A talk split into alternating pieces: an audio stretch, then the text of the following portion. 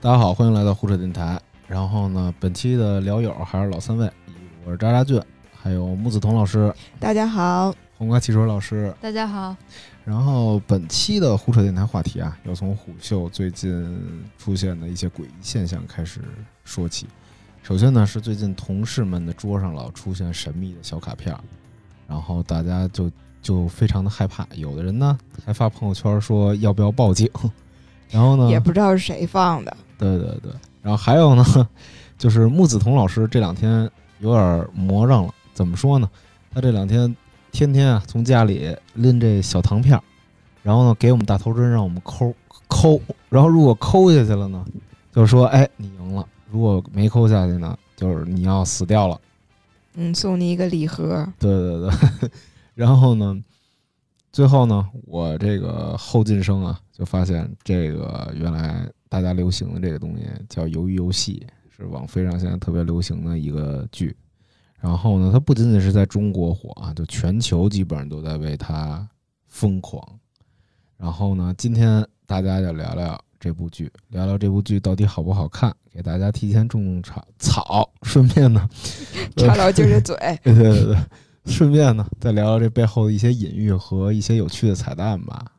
然后那就闲言少少，闲话少说了，然后 赶紧进入正题，进入正题，哎。大家都看《鱿鱼游戏》了吗？看了，好看。全世界现在好像都在抠糖饼。嗯，这个《鱿鱼游戏》的，你就这个《鱿鱼游戏》，谁能给大家简单介绍一下这个具体？简单介绍一下这故事啊。《鱿鱼游戏》这个剧吧，反正就是刚上线一周就很火。它其实讲的就是李正宰，我们熟悉的老影帝，他演了一个男主人公。他叫啥来着？程程其勋吗？对吧？对，程双门洞的程其程对双门来自双门洞的 loser 程其勋。然后他赌马赌博，钱都赔光了。然后老婆也跟他离婚了，孩子也不跟他。然后他天天在家啃老。然后他妈摆摊卖菜。然后这个时候孔刘出现了，孔刘带着一个画片儿，就是我们小时候都玩过那个拍画片儿。他说：“你要是拍画片赢了，我给你十万韩元，输你我打你巴掌。”结果他就玩上瘾了，因为他是一个赌棍嘛，所以他一看见这种游戏能赚钱，然后他那时候又很穷，然后他就去玩了，然后玩到最后，孔刘给了他那张神秘的灰色小卡片，上面是一个圆圈，一个三角形。就是虎嗅朋友们收到的那张，就是我们收到的那张神秘小卡片，圆圈、三角形和正方形，告诉他，哎，这里有一个特别神秘的一个好玩的游戏，嗯，你来玩，你就能赚钱。然后程一勋他就去了，去了之后他发现他是第四百五十六位，一共有四百五十六个人参加这个游戏。然后他们玩的第一个游戏就是一二三木头人，其实看上去是一个非常梦幻、非常童真、挺好玩的吧。然后结果，如果你被那个机器娃娃看到你一二三木头人动了，然后一枪就爆头。然后这个时候大家都慌了，然后大家都想退出，但是呢，就是就是主办方说你可以退出，那你们回家吧。结果就是这些主角和配角们，他他们最后都选选择回来，因为他们在外面欠了很多钱，就是身家可能欠了六十亿韩元之类的，然后没有办法，他们没得选择，因为人间才是地狱嘛，所以他们活着也没意思了，那我就接着去玩吧，没命就没命，然后回去了二百来号人，他们就接着开始玩，一直玩到第六个游戏。那中间有什么游戏，大家可以展开讲讲。大家印象最这里有一共啊，有我数了数，一共有六个游戏。对。呃，第一个是一二三木头人，然后第二个是抠糖，抠糖饼，抠糖饼，对对对。然后第三个呢是拔河，第四个是弹珠，第五个是走玻璃栈桥，然后第六个是游游戏。对。然后这几个游戏里，可能大家比较陌生的啊，就抠糖饼、玻璃桥和鱿鱼游戏。所谓抠糖饼，就是拿那个小糖块儿，小糖块儿煎成薄。薄薄的一层饼，然后拿洪老师可以讲讲这个，让我来说，对，我他亲手做过。来来来，我我我这个为了玩这个游戏，为了体验一下，我是到处搜集菜谱啊，然后那个非常熟悉了一下这个流程啊。这个鱿鱼游戏里女主角啊，也不算女主角吧，其中有一个很飒的脱北者小妹妹。他呢，在通风口曾经看到说，这个主办方的人在熬糖，并且往糖里放了一些神秘的白色粉末，然后他们就猜到了下一个游戏就会是这个糖人儿啊，这个抠糖饼。这个抠糖饼其实在中国叫碰糖，那个字就是碰撞的碰改成木字边，是那个中国也有啊这种小吃，它是一种小吃，就是把糖熬成糖浆之后放上小苏打，它膨胀，膨胀之后呢压成一个小饼状，在上面用模具扣出不同的形状，扣出的这个形状。在那个糖凝固之后，你呢试图把它从这个糖饼里抠出来。比如说抠的是一个星星形状，抠出这个星星；抠的是个圆，抠出这个圆，就是抠糖饼的规则。这个重点在于你不能把那个形状给抠碎了。但事实上，我们亲身玩了一下，才发现，就看电视剧的时候觉得这有什么难抠的呀？我拿那个针，我戳上十分钟，我还戳不下来吗？结果我拿到那个糖饼，我戳第一下的时候，糖饼就碎成碎片，然后我就我就死了。它那个整体就是特别脆，对，特别非常脆。就是你要有一个点，假如漏了之后，它就完蛋了。对，因为它是那个小苏打让它膨胀起来嘛，实际上它里边就是好多的气泡，嗯嗯，非常的酥。然后大家可能还比较陌生，就是走玻璃桥。所谓走玻璃桥，就是这玻璃桥上有真玻璃、假玻璃。对，走真玻璃就过去了，假玻璃就死了。然后其实就是这么一个事儿。然后还有一个鱿鱼游戏，鱿鱼游戏啊，这个肯定大家都没什么太大的概念，因为韩国人玩，对对，韩国人玩的。其实你可以理解为，就跟那男孩小时候打玩打枪游戏，然后两边各设一个，就是类似于抢旗游戏那种嘛，就是甭管你通过什么手法，最后你你站到一个位置上，你就赢了，因为它那个形状啊，形似鱿鱼，所以也就被称之为鱿鱼游戏，也是属于韩国儿童游戏里肢体碰撞最多的一种。那是不是像我们的那种跳山羊和 斗鸡啊？哎，有点像那个斗，那个叫这叫那叫那叫斗鸡吧？就是那我们叫斗鸡。对对对，斗鸡是什么呀？我好像没有童年。就是把腿单边立起来，哦哦哦然后大家撞互撞，给大家撞拐，撞大家撞，撞拐，对对嗯撞倒了之后就赢了，就两两哦波，就类似于那个。所以我我们之前一起看鱿鱼游戏的几个朋友就说，看到最后就是说，你就给我看这，那我前面那么热血沸腾了，然后到最后就这，那我们还不如一块儿斗鸡呢。呃，主要就是特刺激吧，对大家说那种感觉，就是人人类清除计划那种感觉。对对对对对，就是它这里头其实每个游戏都是一个，就是一个儿时的童真游戏，背后都是一堆鲜血的倒地。就是其中哪个印象给大家留的最深？就这九集里有哪些片段给大家留下了很深刻的印象？从观影的角度上来说，肯定是看第一个的时候，你还对这个影片没有任何的预知预感的时候，然后他跟你玩一二三木头人，然后你看到那个长得非常诡异的那个娃娃，然后回过头开始扫射的时候，那个对于观影来说冲击是最大的，因为那个是流血流的最多的一次。嗯，就是人就像怎么说呢，就就像植物一样，就突突突突突全都倒下了，然后那些血就溅到了对方，溅到那些幸存者的脸上，就那个很直观，因为有血，很直观，其实挺 R 级的嗯。然后对于我来说，就是印象特别深。啊，还有就是拔河，因为拔河我们都在猜，就是我们是三四个人一起看的，我们都在猜，OK 要拔河，那拔河这次要怎么死人？然后等到他拍出来，就是那个输掉的那一队，然后有一个大铡刀一样的东西把他们的绳子切断，然后所有人的手因为是被那个手铐捆在绳子上的，整整一队人就从非常高的高台掉下去，然后摔成一条蜈蚣一样的东西。然后你能看清楚，就我不知道大家有没有注意到，就是从不管是拔河还是玻璃桥，从高的地方摔下去，人的那个脑浆子摔出来了。哦，人的脑袋摔碎了，他很写实的拍出来的，就是人的脑袋摔碎了，就那个震撼特别大。这个是视觉上的。嗯两位老师可以嗯补充。你你呢，木子彤老师？哎呀，我本来也想说木头人儿的，对，因为是一开始看，所以印象肯定最深。对，而且他就是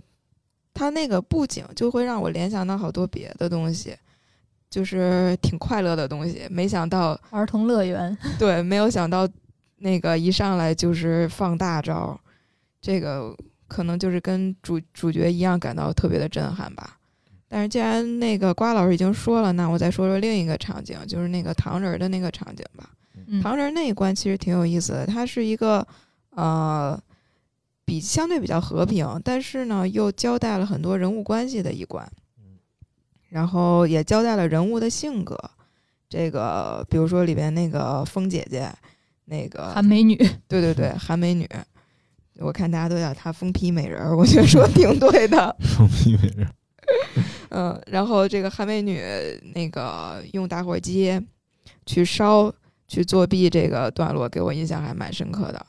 啊、还有那个主角去舔那个糖，嗯，这个舔糖我一开始觉得他有点傻，我觉得这个好像没那么难。后来等我们做了，我们自己戳了糖之后，我们知道 就明白了他为啥吓成那样。对，那个真的太难了。我我自己我自己做糖饼，然后戳了一晚上，我没有一个成功的。我们家半罐糖都下去了。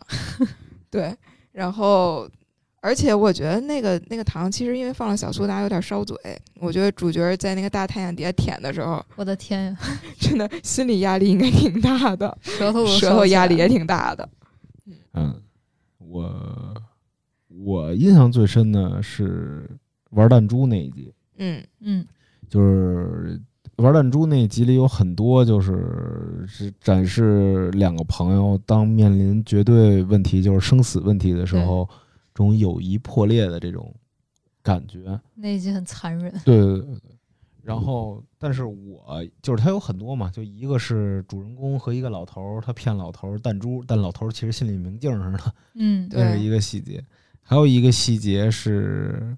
有一个叫阿里和上佑，对，阿里和上佑，就是阿里啊，他的背景是巴基斯坦过来来黑在韩国韩国打工打工的这么一人，属于社会弱势群体。这上佑属于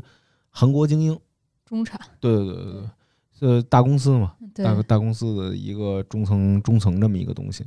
然后呢，他俩玩弹珠的时候，他就被他就输的不行了，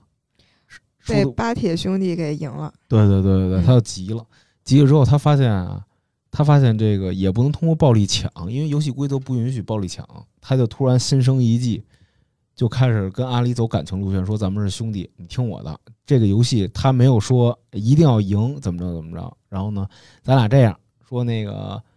你去那边找一个人，那个具体说了什么，就反正你去找那个人，你相信我，然后咱俩都能活。支开了。就重点是咱俩都能活。然后他又弄了一系列操作，他说：“哦，你到时候走的时候容易丢，然后呢，我帮你做做一个小袋子吧。”他用一个小袋子捡花坛边儿石头代替那个弹珠，对，给搁搁起来，然后他自己把那个阿里的所有弹珠都拿走走了。对对对对对。然后当时这个细节，就因为每人十颗弹珠嘛，有一个细节，阿里当时赢了他，呃，阿里当时用赢了他九颗弹珠，就马上就差一颗就要赢的时候，嗯，他没有管上佑要那一颗，但是最后上佑看阿里走了之后，把那一颗弹弹珠从兜里掏出来，放进那袋子里去的门口，就特别有意思。嗯，我觉得一方面是残酷吧，另一方面我觉得这背后挺有隐喻的，有可能隐喻了一些社会问题吧，就是劳工问题吧，就是一个底层的人他会被上面的这些话，就是他的管理者所蒙蔽，这样的，就所以还挺受感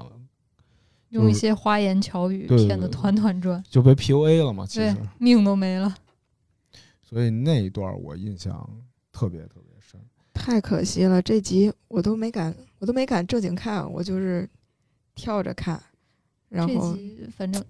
弹珠这一集在网上的那个好评也是最大的，因为这里面有两个女生，那两个女生就是 这部剧的人性之光啊，就不知道大家还记得吗？最纯粹的最纯粹的人的之间的一个善良的那种感觉，就是一个女生叫智英，然后还有一个就是我们的脱北脱北的妹妹叫江晓。这两个女生发现自己分到一组之后，她俩没有立刻开始游戏。其实你一开始看的时候还觉得很莫名其妙，其他人都在开始玩弹珠、开始比赛的时候，他俩开始说自己的身世，然后说了整整这几十分钟，然后最后开始给对方交代后事儿，就是说他们都想的是对方活下来，然后我去死嗯，然后我让对方来照顾我的家人或者怎么样，都开始交代后事。然后这个时候，智英有交代过他的家庭背景，他的原生家庭，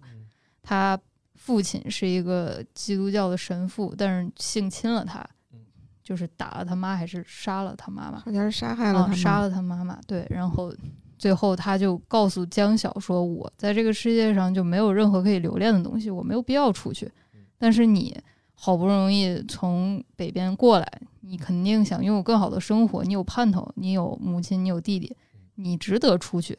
所以最后这一段也是很多人都看哭了的一段，尤其是智英那样一个特别瘦小的一个小女孩，然后就真的就舍弃掉了自己的生命，然后最后那个枪就对准她的头，然后很多人都是在这儿看哭的。嗯，当时还有一个点，就就我觉得挺受不了的，就是他他他们那些人在里头就刚巴啊，那些刚巴就是啊，韩国刚巴，刚巴的好朋友啊，就是好兄弟、好瓷器这种人都在钢巴是什么呀？就是那个老爷爷给男主说冈部冈冈部部冈部，对对，不是钢巴，钢布、钢布、钢布大阪钢巴，哦，对钢布就是好兄弟嘛，就大家为了活下去而互相尔虞我诈的时候，这两个特别讽刺啊。对对对，这两个人却就是主动扔下了嗯。那最后一颗弹珠，就不比了。对对对对，然后就觉得人就觉得那种伪善吧，就昨天一晚上他们还在还在探讨这些事儿，第二天又成为了敌人，这种，嗯，呃，特别讽刺，那个时候我还挺期待，就是他们俩最后都没有做选择，然后到最后规则会是什么样，没有想到没有拍到这一点，对，就是没有拍到这一点，就是最终其实还是做出选择了。嗯，嗯，木子彤老师，您最喜欢谁啊？在这剧中？在这剧里边呀，嗯，我可能最喜欢那个巴基斯坦兄弟，就是特别可爱。对他就是呃浑呃一直浑身洋溢着阳光一般的那个笑容和那个对，感觉还没有被资产阶级社会侵蚀的那种笑容。对，他是那种特别，其实这人物挺单薄的，对，就是他太善了，他的那个一切都很积极嗯，然后他的遭遇也很凄惨，他那个沦落到这儿也没有什么个人品德上的问题。但是我就是很喜欢这个角色，因为就会想到很多那个，这就是韩国人或者说是那个很多发达国家人对外来劳工一种刻板印象，他们就觉得这些人单纯傻，然后挺乐天。对，而且很乐天。确实，我接触过一些这些个东南亚来的人，也是平常会给你一种那个笑嘻嘻的，总在笑嘻嘻的那种感觉。但实际上跟他们接触深了之后，你会发现，嗯，也并不是这样。他们像我们一样，有各种各样的忧愁啊，也有一些负面情绪啊什么的。嗯，但是电影把它不是，但是这个剧把它表现的这么单薄，我觉得很符合现在这种值得讽刺的这个韩国国情。所以我站这儿一票。呃，所以你们还从中读出什么彩蛋或者比较有意思的细节了吗？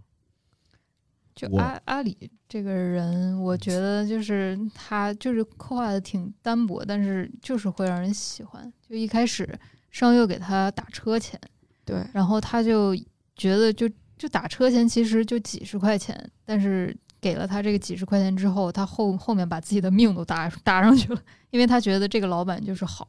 他叫所有人都叫老板。他进去这个游戏之后，他看见上佑就觉得你你一定会就是接下来把我还是当一个兄弟朋友这样对我，嗯所以他就被骗了。而且上佑其实是一直跟他说：“你不要再叫我老板的人。对，上佑一直在跟他拉开距离，就是其实就感觉在细节里会告诉他，你不用那么相信我，就是但是他还是义无反顾的相信他。对而且就是，其实就最讽刺就是他一直记着那一万韩元的好，最后把最后把命给丢了，就其实是这样。然后我是觉得它里头其实每个故事都有一个隐喻吧，嗯就比如呃，从那个木头人开始，就是这些很多时候就是，嗯、你要如果把呃那个鬼的眼睛，就是那个小女孩的眼睛，就是那个嗯站在树边那小女孩眼睛比作一个那个监视器的话，就是很多人不是说像你想象中的那么 OK 的。就比如说，大家转身之前，大家都在好像在公平竞争，但你当啊背过去的时候，大家就有的人就开始躲在别人身后啊，拉别人头发，做这些小动作。对，就可以想象为那是一个呃小女孩象征着高高在上的上位者，然后观察你们后头这些庶民谁在往我的阶级赶。如果我看见了，我就要把你消灭；但我没看见，你可能就可以。对对对，可以我可以作弊。对对 嗯对，就是它其实就是一个不，就这这一点在后面那个抠糖饼里就更有体现了。对。他，给你一根嗯大头针，给你一个汤饼，旁边也有士兵在看着你，但他不管你任何手段。对，你可以作弊。对对对。而且他在他作弊的时候，就是那个他作弊是有一个层层递进过程，就当那个那个就是那个黑社会的德秀，德秀，他的打火机烧，他一开始特别小心的在烧，但他最后就嗯。到他后来的那个暴力，就是他去杀别人、减少人数的时候，其实我觉得这是有一个逻辑关系在的，就他会发现哦，只要为了减少人数或者为了赢，我可以不择手段，是被默许的。对对对对，他就可以被理解，就是是一个被默许的过程吧。然后就是，二就是你会发现，如果把它把抠糖饼抠出中间那个图案作为一个成功的标志或者一个成功人士的一个东西的话，你会说那他们成功的表现无无无非是作弊，然后或者是实力，要么就是机遇你赶上了运气，对对运气就可以让人胜利那种。然后拔河吧，拔河那个我觉得就是大家都在选男的，以为力量就可以解决一切，挺巧妙的，但其实不是。最后是四两拨千斤那种。然后弹珠那就不说了，这肯定大家刚刚都聊了，就是人的伪善嘛，嗯，其实就是对一万韩元的恩情和生死这种对撞，对，就是。还有一个玻璃桥，玻璃桥，就是从你是站在别人尸骨上前进的，就是要善于总结教训和经验，还有错误吧。对他这个情节设计的挺巧妙的，就是要让他们十六个人选顺序嗯，然后所有人就那个设计的很纠结，就主主角就在想啊，我到底是站零一还是站十六啊？然后纠结来纠结去，然后有一个小配角他说啊，我一辈子都活在别人身后的阴影里面，我这次就要当零零一号，我就是不管死还是怎么样，我要冲到第一个。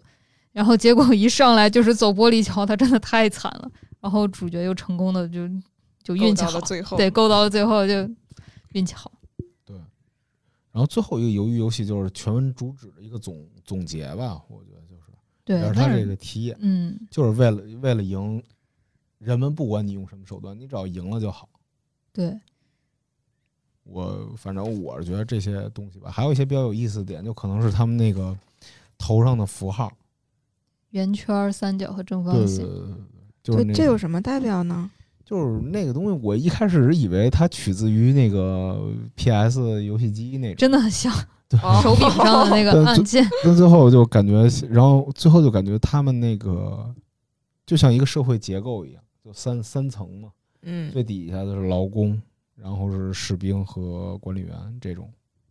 然后还有一个细节，我不知道你们注意没注意到，就是他们那些就是后来露出那些 VIP 们戴的面具，嗯，金色的，对对对，动物的头，嗯，但动物看着跟圆明园兽首似的。但动物头他们是有区别的，就是那个老头儿，就是这里不剧透了，就是那个老头儿，嗯，那个老头儿就是就是韩国都剧透的差不多了，还不剧透了。就是韩国的那个老头儿，韩国的那个老头就儿，老爷爷嗯，嗯，他戴的面具是金色兔子，对吧？应该是吧？你你能记住，应该就是嗯，就是金色兔兔子，但是他后来来那几个外国人带的都是食肉型动物，有鳄鱼，有狮子、子、老虎，对，狮子、老虎这些，我怎么记得里边那中国角色带的是马呀？不是吧？我记得他带的好像鳄鱼吧，嗯，行吧，好像是这样，好的但。有可能是不太 OK。反正就是动物世界呗，对，就是对他们都是食肉的。然后这部剧就咱们如果要让咱们打一分儿的话，你们会给几分啊？我觉得七分儿，七分儿八分吧。嗯。对，其实就跟豆瓣评分差不多，就七分，合格偏上，因为它确实很爽，视觉上的爽，包括情节设计各方面，它的节奏感，它控制在这九集里面，它其实没有特别的拖沓，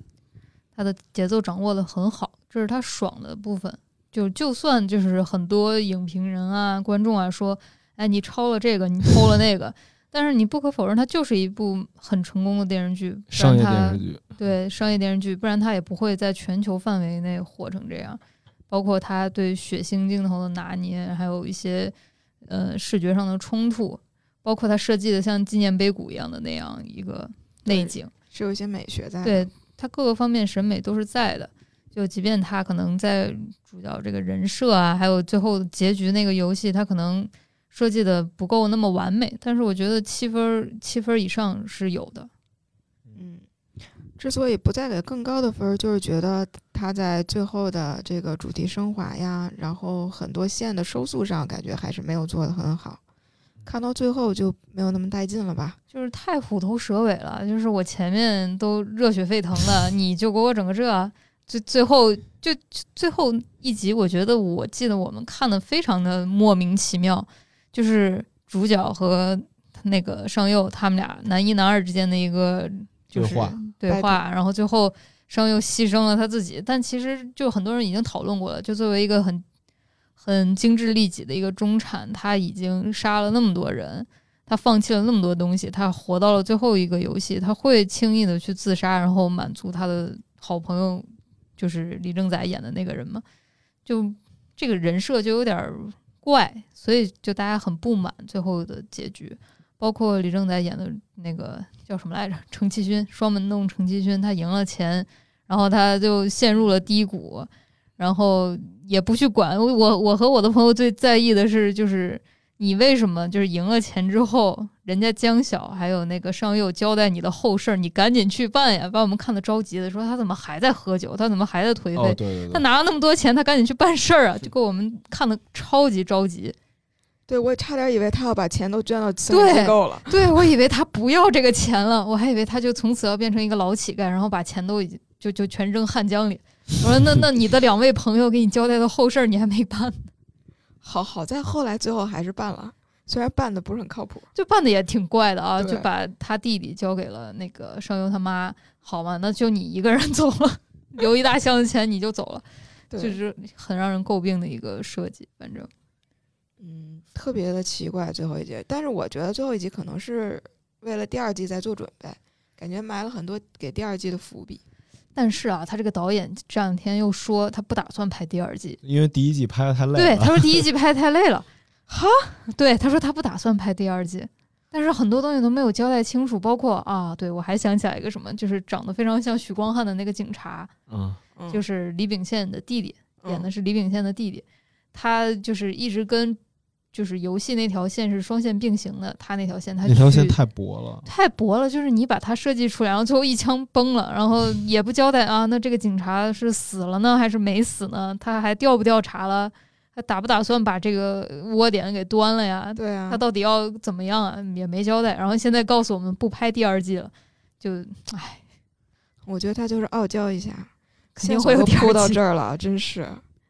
我就一直觉得警察那条线就是哥哥没舍得杀他，因为哥哥平常都爆头嘛，对弟啊弟那一枪是打肩膀上了，对，而且掉牙肯定不会死啊。对啊，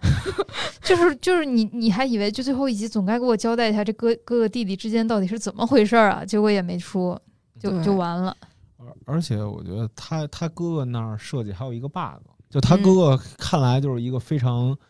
非常就是就是怎么说呢，就是精准的人吧，对，精准准确的人，就是不留不留纰漏的这么一个人。嗯，但他故意在他那考试房里留了一张那名片，好像就让他弟故意找着他似的。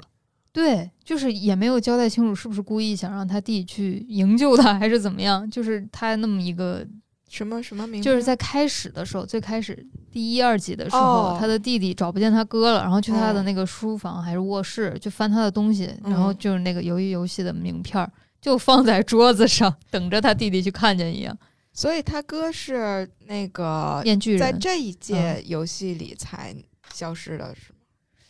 应该消失很但他没 没交代清楚但他。哥是前前几届的冠军，对没但他交代弟好像又是最近才发现他消失。对，就是这这个就设计的非常的有 bug。对，就而且也没有交代，就是就是李秉宪演的那个面具的哥哥，他为啥就是作为一个第一名，他肯留下来服务，为这些 VIP 们服务，成为了一个服务者，从一个参与游戏的人变成一个管理人，就是这中间他经历了什么也没有说。他这肯定是为第二季做铺垫对但是他我觉得他砍的地儿不是砍的特别好。就比如是我哥就是从把它看一本书来说吧，就是我觉得就可能卡在就是 VIP 给他放到第二季再去聊，就第一季你就演这个残酷性啊、复杂性什么的就好整个。VIP 的情节都不要了，是吗？对对对，我我就嗯觉得你就展示这个故事很很奇怪，但是然后就观众自然而然有疑问了、好奇了，就是哎，那是谁在主宰这场这场比赛？第二季，请看第二季。你都安排明白了。没有没有，我是说，如果是我我要看的话，我觉得这么看会更吊我。我倒是觉得他可能多说一点会更好，就是把弟弟的生死交代一下，然后那通电话给警局的电话和资料发没发出去，对打没打我也，很关心。对，把这个稍微交代一下，然后第二季我们就会知道，哦，第二季会有警局线加入进来，嗯，嗯而且这个里面就是不是有一个情节，这个呃零零一号那个老爷爷那个失禁了，然后这个主角跟他换了衣服，啊，对，就相当于老头拿到了四五六号，然后主角变成了零零一号，嗯这也就暗示主角第二季再来的时候，我觉得啊，他是零零一，对他就是零零一了，他不是还要作为游戏参与者进来吗？对，然后那他可能在第二季就是一个 leader 型的状态，他可能跟第一季的状态就不太一样了。是有这个可能。赶紧拍第二季吧，难受死了。解决一些问题。对，对，我们已经替他安排好了，希望那个导演注意一下。明天就去网飞上班。虽然有种种的那个漏洞嘛，但是还是就是一些 bug 吧，但是掩盖不了它的火。就是包括他那个纸片上的电话已经被人打爆了，是吧？哦真的，那个电话真的被人打了。那个电话有人使。然后这事儿不是出了之后，他不是向网飞索赔吗？嗯，哦然后那个，然后这事儿还引起了好多政党，韩国政党关关注。韩国国家革命党名誉代表一个叫许晶莹的人说要花一亿韩元把他的电话号给买下来，也不知道为啥，买干嘛干他要办这游戏啊？我不知道，反正就要买。一亿韩元是多少钱？哦，不知道。但是四百五十六亿韩元是二点五亿人民币，就是这个游戏的奖金。四百五十六亿，那差不多两百五十万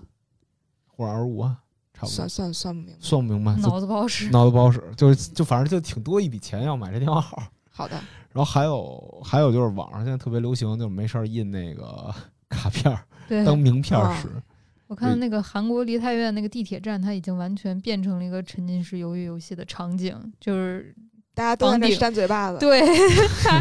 那那个房顶有一个巨大的那个小猪存钱罐儿，然后里面哦还有那个滑滑梯，还有那个一二三木头人的那个洋娃娃，就它变成一个景点了。就不得不说，这个网飞是真会赚钱，它就把它包装成一个景点儿。对，但是那个。但那景点儿现在已经被封了，因为啊怕防止那个聚集性感染。哦啊，是限流还是被封？我没仔细看，反正我那天瞥了一眼，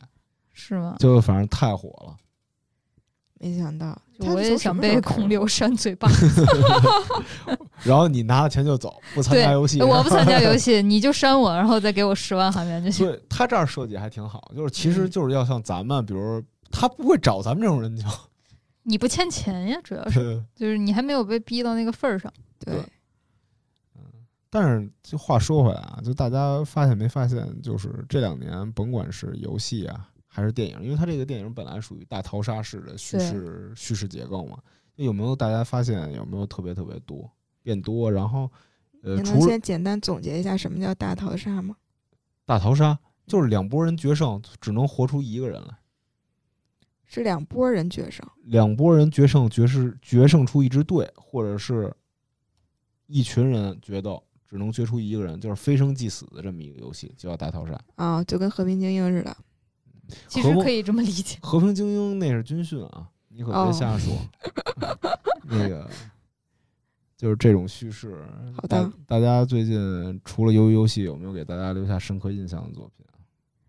弥留之国的爱丽丝也是王菲拍的，但是是日本的。嗯，他那个《弥留之国爱丽丝》那密室，总让我感觉是一个就是穷乡僻壤突然流进去了一个那个密室概念，然后建的密室。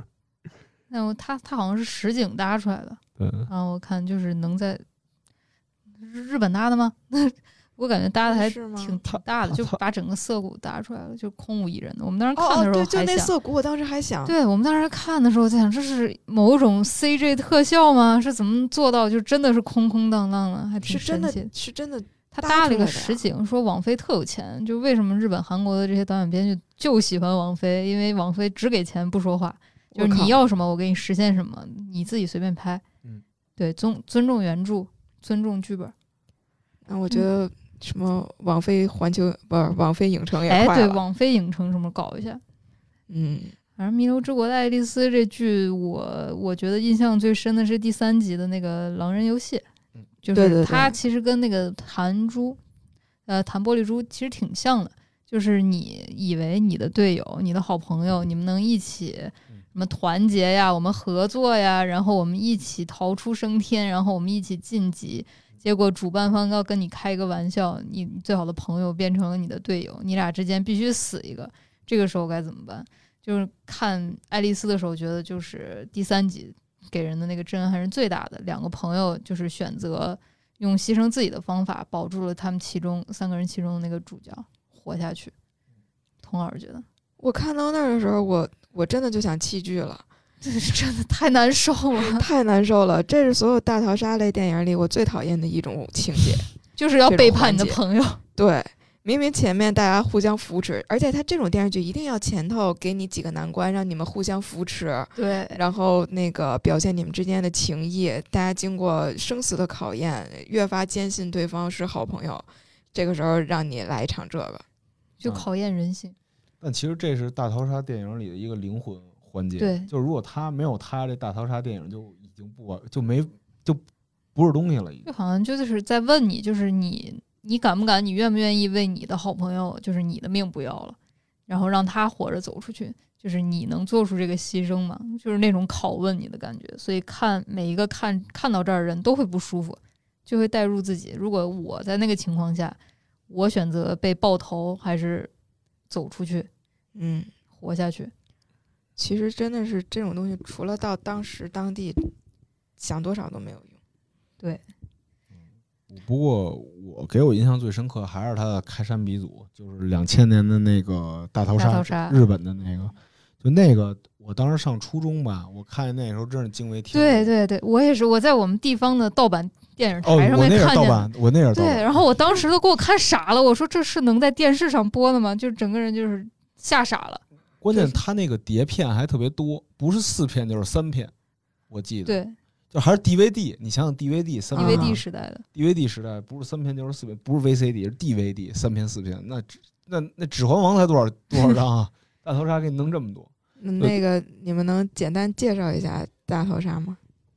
嗯，当时就是这片儿怎么回事？就是大概意思就是说日本经济危机了，嗯日本经济危机了，然后小孩闹事儿，小孩闹事儿，各种社会现象，这就是杀，就是互杀呀，然后包括青少年犯罪特别猖猖獗，然后日本就决定推出一个 BR 教育法，就是每年选一初三去荒岛上互相残杀，决出最后的胜者。对，我就没弄明白为什么 为什么经济萧条要搞这个。就是他主要是为了，就是他经济萧条是时代大背景，嗯然后很多人下岗失业也是大背景，然后这些孩子们，孩子们青少年在这个背景下，青少年犯罪激增，嗯，所以政府要惩戒，用 BR 教育法，是这么一个逻辑行，啊、嗯。然后他们教育结果就是互相残杀嘛，就作为这种开山鼻祖，反正当时。我们我那个同学跟我说的时候，就说这个就是他，因为看这片儿之前，你不能说你让我看我就看，我一定要知道你这个剧情大概什么样，我才能看，对吧？他那个盗版盘盒也印的不清楚，都是日文，我也看不懂。他要说说这片儿，就是说你互相残杀，我说真的是互相残杀吗？他说对，杀到最后一人。我说哇，那剧情好，那第一次听说，那直接看了，看了之后就觉得太狠了，这大头人。那是我第一次看到，就是项圈爆头，就一人脖子上一个铁圈子，然后。淘汰了，嘣一下头炸了，那个视觉真的是。还有镰刀女啊，对，镰刀女就是那，其实就它又很像那个 PUBG，就是吃鸡、嗯、和平精英没改版之前那个系列一样，嗯、就是你们到一个荒岛上，就是你要遇到的武，你遇见的武器和补给是不一样的。嗯，然后你的目标只有一个，就是活到最后。对，就像我每次吃鸡的时候，我一一一落落地，绝对拿的是那个什么撬棍，就是别人他妈捡了一个 一把大枪，然后我拿了个撬棍和铁锅，我就 时运不济再来对，重开吧。对，但但是你看，大家今天说那么多，你们有没有觉得，就是大逃杀这种故事，这这两年已经看疲了？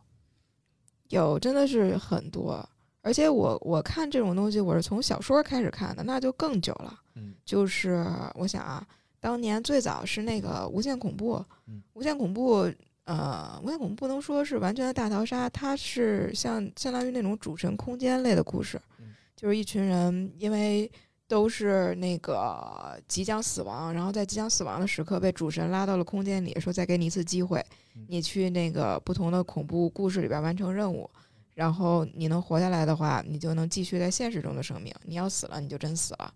大概是这么一个故事情节。然后这些人就在不同的，就去经历不同的主神场景，然后在这个过程中就会死人。呃，最后他这个是跟大逃杀不一样的是，不会说要决胜到最后就剩一个人，但是也是那个不断的那种幻想场景中的这个人在死亡的状态。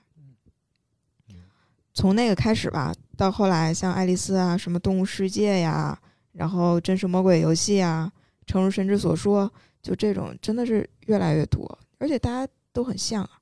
对，其实包括鱿鱼游戏就和诚如神之所说特别像，就嗯，他们那还有抄袭风波嘛？啊，对，就是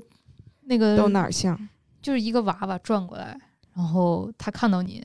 是不是？哦，第一关，第一关，对对对对，我当时是看到那个片段，我是先看到那个片段，再看到鱿鱼游戏的，但是他哦俩就争谁是谁先发明出来的谁。日本那个就那个达摩对达摩，达摩差点说成多摩。多摩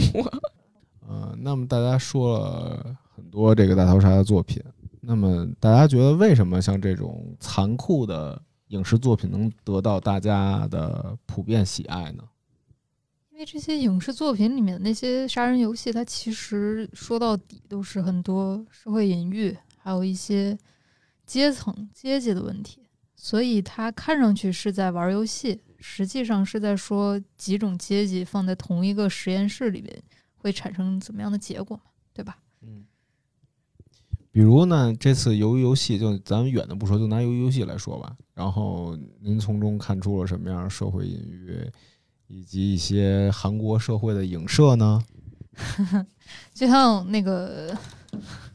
就像那个李正宰演的那个主角程其勋嘛，嗯，他提过他曾经是一个工厂的工人，然后参与了罢工，罢工失败了之后，他变成一个赌徒，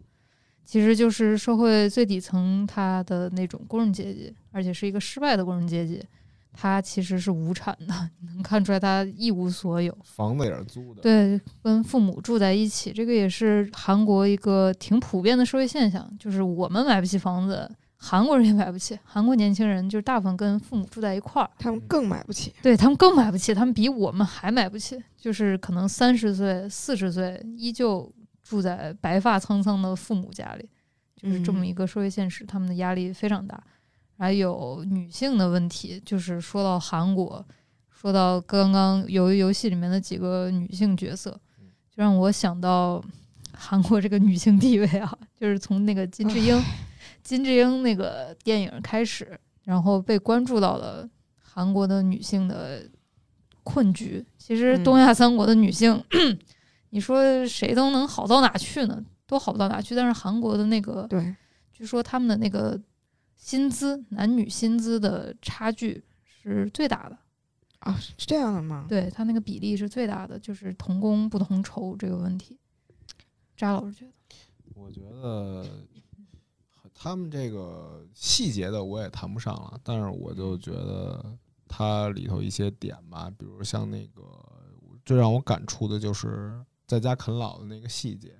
其实就是买不起房嘛。就是你看着这个片儿的时候，你就像看一面镜子，就想有时候会想起自己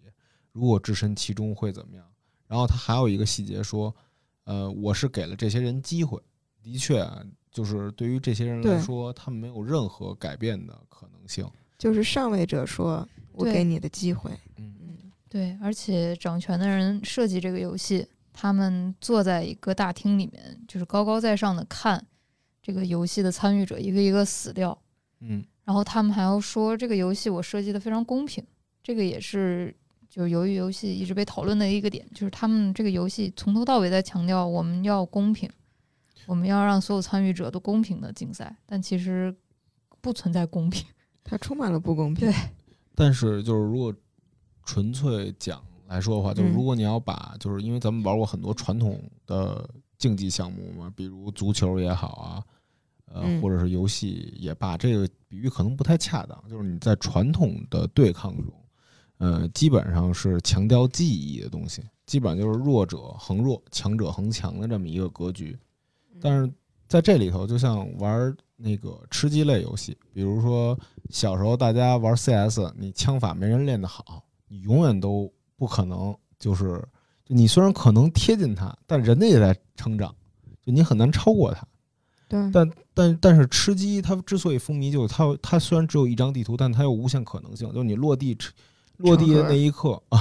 你落地那一刻，就像维宁说的，你拿到铁锹还是大枪这件事儿说不定的。你要是一就哪怕你是一个没有酒精酒精游戏战阵的一个人，但如果你的棋手特别好，你还是有几率干掉那些世界名手的。就是骑手，你是说骑车的记忆吗？呃，不是不是，就是名手，就是那个世界有名的选手这种感觉。嗯嗯，就因为你你你骑手，骑手意思就是你，骑手意思就是你开局是吗？对开局骑哦手，骑开手开开哦，局开头。明白了，我以为是那个挥动大旗的那个，对，或者是骑东西的那个。呃，我听懂了，就是嗯开局，对，对。就看开局拿到的是什么。对对对。嗯嗯对，就嗯像你在你在这个游游戏里也一样，就是很多不确定性让，就是曾经你觉得他什么都干不成的人，他有可能就拿到这四百五十六亿大奖。就像，呃，他获得奖的时候，那个戴面具的人跟他说：“我一开始没看好你，但最后是你拿了大奖。对，就充满了不确定性。对”对对，其实也像是真正的社会上的一种状况吧。嗯，就有时候运气也是运气的很重要成分，对，对然后我觉得印象比较深的是他们那个有一种，呃，就是这里面凡是鲜活的人都是这些底层人，他们是有血有肉的一个状态。然后那些管理层或者说是监视层，乃至于那个操控他们的那些大富豪 VIP，他们其实都是非常符号化的。这也就像是底层人去仰望上面人的那种感受。那些人同样是有一种底层人在想象上层人的那个状态，他们如何操弄生死，他们如何那个荒淫无度，然后他们如何的那个啊、没有人性啊，像就像一个符号接着另一个符号的感觉。对，所以他设计的每一个人戴着他的那个动物面具，他们是野兽一样的一个符号，对，对，就是食肉动物，但是参赛者他全都变成了一个个数字，没有名字。我记嗯，得有细节是他们在玩游戏的过程中说，我们来交换一下彼此的真实姓名吧，不然就是玩了一场，我还不知道你叫什么，嗯，一个一个全都是零几几、零零一啊、零几几的嗯，没有书，没有没有没有名字。那实际上就是一个人性存在的觉醒。嗯。而且，呃，我觉得就是还有一个点吧，就是，呃，其实你有时候看这个游游戏的时候，你就会想，就是大家看那个津津津津有味儿的，但是它要如果真实发生的话，就嗯。你要看它的话，似乎也不会就是有什么感受吧。就是虽然这个看着很惊险刺激的，就是他后面的那些比赛啊，包括大家互相杀杀伐这种，就看着非常嗯刺激啊，或者是感官刺激啊。但是你仔细一想，就是给我带来比较大震动的，就是第二集吧，地狱那一集，名字叫《地狱》的那一集，就是他们一开始发现这游戏这么残酷，都选择回家，但是发现现实世界才是更残酷的。然后就选择回去。对对对对对，所以要当然不存不存在这种绝对的可能性啊，但是要是假设，假如咱们是这种已经毫无希望身身背欠款这么多钱的话，嗯，嗯，你会去玩这个游戏吗？哎 呀这真是一个好难回答的问题啊！我肯定不去，我好死不如来活着。对，是哪一个原著里面是爱丽丝还是什么？就说，呃，对那个财财富就是有钱那个阶级的一个最大的蔑视，就是穷苦阶级的绝望。嗯就是我，啊 就是说，就是我可能会选择跟那个死掉的智英一样，就是我不玩了，不要杀了吧，就是那种、嗯那种心态。就是如果说无产阶级或者穷苦阶级他积累了一定的绝望，他可能就会像里面那个女性角色智英一样，就是你们玩儿，我可以牺牲掉我的性命去换你的晋级，嗯，你去抢那个钱吧。他实际上也是成就了自我的一个高光时刻。对，就是因为他绝望嘛。就是瘫着嗯，对 瘫着瘫就是那躺着对对对躺着。这其实呢，现在很多时候他都是能找到现实的印证吧。对，但是如果其实如果我想过这个问题，如果要把我逼到那种情况下，就是